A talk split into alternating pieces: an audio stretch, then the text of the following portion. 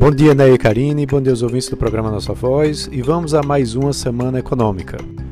A semana promete ser bem recheada na divulgação de resultados, IPOs e também indicadores importantes da nossa economia e lá fora. Vale lembrar que, apesar da gente ter o orçamento desse ano finalmente é, ter tido sua questão resolvida, o Ibovespa não conseguiu manter um desempenho positivo na semana passada. E aí registrou uma semana de queda que foi a primeira desde o mês de março, com um novo risco vindo lá dos Estados Unidos, né, que pode ser um foco, é, um dos focos de atenção é, do que vem pela frente nessa semana. Uh, na quinta-feira, a gente vai ter, é, na realidade, na quinta-feira passada, a gente teve uma queda bastante forte nos mercados após a, após a divulgação da notícia de que o presidente dos Estados Unidos, Joe Biden, vai anunciar um aumento de impostos sobre ganhos de capital né, para 39,6%, o que, junto com uma sobretaxa existente sobre a renda de investimentos, significa que a taxa dos impostos federais lá dos Estados Unidos para investidores pode chegar ao patamar de 43,4%. Vale lembrar que o imposto hoje é de 20%. Ainda uh, os jornais americanos uh, falam que a nova taxação se aplicaria a retorno sobre uh, ativos mantidos em contas tributáveis e vendidos após mais de um ano. Então há um alerta muito grande com relação a esse pronunciamento. E aqui o cenário político eh, segue eh, chamando a atenção, né, com questões fiscais ainda a serem explicadas e também o ritmo da vacinação, casos de infecção e, e também de mortalidades, eh, bem como a CPI do Covid agitando né, o meio político. Uh, o calendário ele está bastante agitado, né, com resultados das empresas a serem divulgados no primeiro trimestre.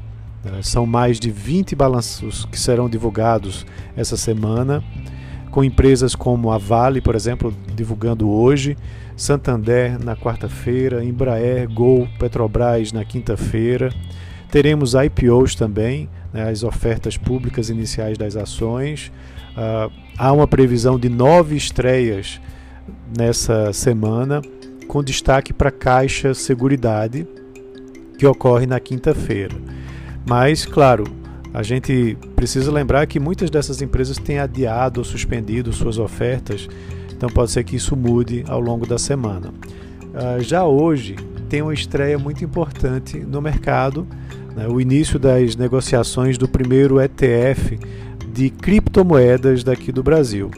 Se chama Hashdex Nasdaq Crypto Index Fundo de Índice, da gestora Hashdex, e promete bastante, já que eles levantaram 615 milhões na sua emissão primária e agora vai estrear na bolsa né, com um ticker, né, com um símbolo chamado é, HASH11 na B3. Uh, nos indicadores, a gente tem no dia 28 a reunião do Comitê Federal de Mercado Aberto, né, o FONC, né, lá dos Estados Unidos, para decidir sobre os juros. Não há expectativas de mudanças, mas, claro, todos ficam aguardando o discurso do presidente do Fed, né, o Jerome Powell, né, para saber como que a política vai ser conduzida nos próximos meses. Uh, também temos na quinta-feira a divulgação do PIB do primeiro trimestre dos Estados Unidos, com uma projeção de alta de 6,5% na comparação anual. E vale lembrar que no trimestre anterior a alta havia sido de 4,3%. No dia 30, a gente tem a divulgação da inflação consumidor e de renda lá dos Estados Unidos, dados importantes aí para entender a recuperação econômica. É, ainda lá fora, temos dados da indústria na China é, na noite de hoje e na zona do euro teremos o PIB né, que será divulgado na manhã da quinta-feira. Aqui no Brasil teremos também muitas informações importantes. Na terça-feira, a divulgação do IPCA 15, né, referente ao mês de abril, é uma prévia da inflação oficial do Brasil. onde há uma expectativa de desaceleração no ritmo. Né? Lembrando que no mês anterior foi de 0,93%, então deve desacelerar. E na quinta-feira a gente tem a divulgação do IGPM de abril, né? que também há expectativa de desaceleração, né? mas uh, ainda pressionando bastante a inflação.